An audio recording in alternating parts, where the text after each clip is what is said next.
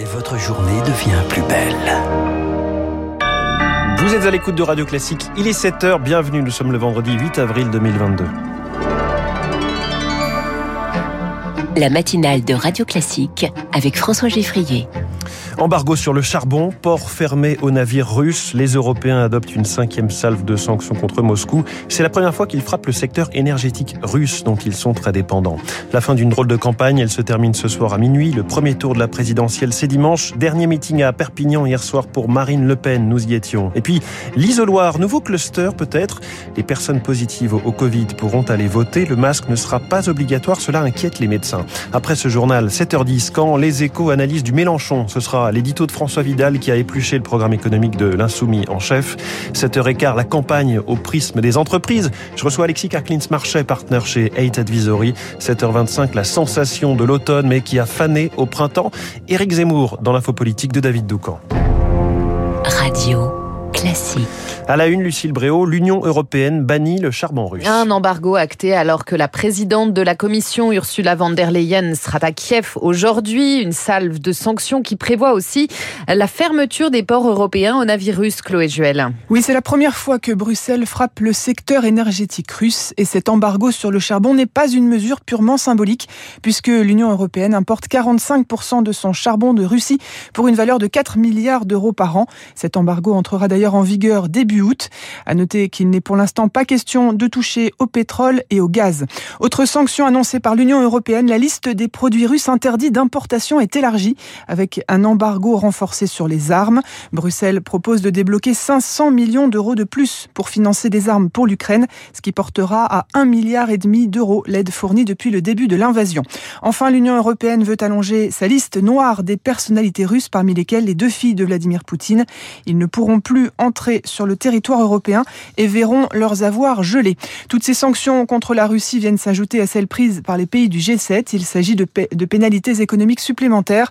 Tout nouvel investissement est interdit dans plusieurs secteurs clés tels que l'énergie et la défense. Et la Russie est suspendue par ailleurs hier soir du Conseil des droits de l'homme des Nations Unies. Des, des, sanctions supplémentaires alors que Kiev redoute un nouveau carnage en Ukraine. Oui, tous les regards sont tournés ce matin vers Borodianka, au nord-ouest de la capitale, ville de 13 000 habitants avant la guerre, reprise par les Ukrainiens aux Russes, est presque rayée de la carte. Selon Volodymyr Zelensky, la situation serait plus horrible. Là-bas, je cite, qu'à Boutcha, 26 corps ont déjà été découverts dans deux immeubles d'habitation bombardés. À Mariupol, les forces pro-russes reconnaissent aujourd'hui 5000 victimes civiles, dont 210 enfants. Mais Moscou continue de nier les accusations de crimes de guerre. Hier, le Quai d'Orsay a dû convoquer une nouvelle fois l'ambassadeur russe après une communication jugée provocante sur les réseaux sociaux. Il qualifiait de plateau de tournage, je cite, la découverte des corps à Boutcha. Face à cela, peu de recours, selon William Julier, il est avocat spécialiste du droit international. En l'état, il n'y a pas de qualification pénale applicable à ce qui a été dit, même si on peut considérer que moralement c'est inacceptable.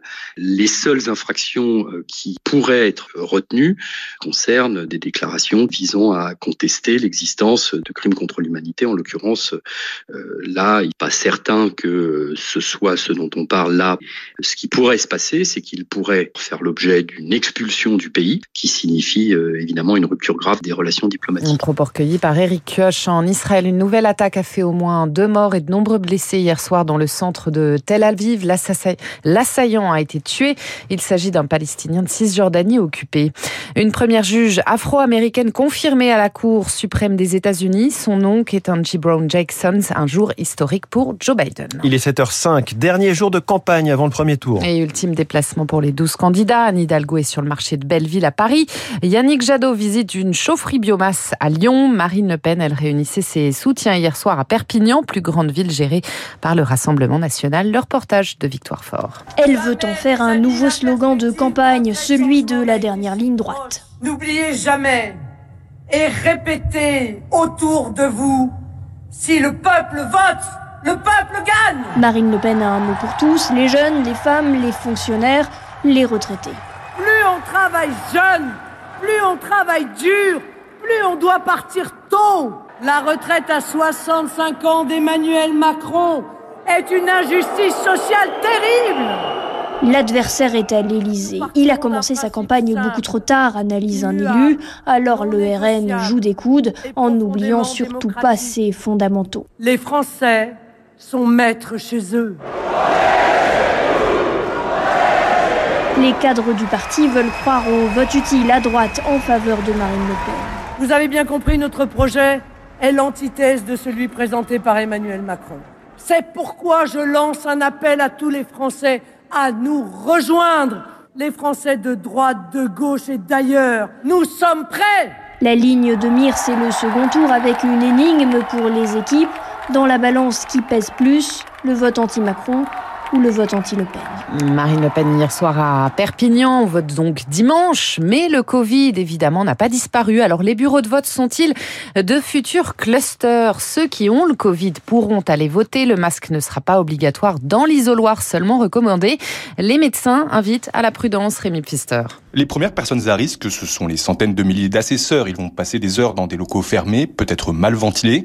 L'épidémiologiste Antoine Flao le martèle, il faut qu'ils se protègent absolument. En mettant des masques FFP2 pendant toute euh, la durée euh, où ils seront dans ces locaux. Et il faudrait aussi qu'ils prennent l'habitude d'aérer. S'ils ont un capteur de CO2, ils peuvent piloter leur aération. Parce que quand ils prendront le café ou même un sandwich, par exemple, à l'intérieur de ces locaux, euh, ils se mettent en danger parce qu'ils enlèvent leur masque. Certains votants seront malades sans le savoir, ne porteront pas de masque et seront donc très contaminants. Pour Michel Rochois, généraliste dans les Hauts-de-France, c'est une certitude. Ce brassage sans protocole sanitaire va impacter les 240 000 immunodéprimés de France. Probablement qu'il y aura quelques décès. On va être dans une situation dimanche où 2% de la population sera positive. Pour une personne qui est immunodéprimée, rencontrer quelqu'un de positif, ça va, ça va se passer, quoi. C'est multiplié par le nombre de bureaux, le nombre de votants, et c'est ça qui est dommage, c'est ça qu'on peut prévenir en faisant en plus à, moindre coût. C'est-à-dire que il s'agit pour les gens de porter un masque chirurgical à 20 centimes, et il s'agit d'ouvrir les fenêtres. Ces médecins sont amers. Ces élections étaient l'occasion parfaite pour améliorer la qualité de l'air intérieur et enfin investir dans les capteurs de CO2 pour les écoles et les bâtiments publics. À peine 2% s'en sont dotés depuis deux ans. Rémi Pfister et puis deux adolescents condamnés à 10 ans de prison pour avoir frappé et jeté dans la Seine Alisha, leur camarade de 14 ans à Argenteuil. C'était le 8 mars 2021. Le tribunal n'a pas retenu la préméditation. Merci beaucoup Lucille Bréau pour votre journal. Vous revenez à 8h, prochain journal 7h30 avec Charles Bonner. Dans un instant, l'édito de François Vidal, économie administrée, pression fiscale écrasante, c'est peu ou prou ce à quoi s'attendre si le programme de Jean-Luc Mélenchon était appliqué. Puis cette question, que disent les entreprises de cette campagne présidentielle? Alexis Karklins-Marchais, partenaire chez Eight Advisory.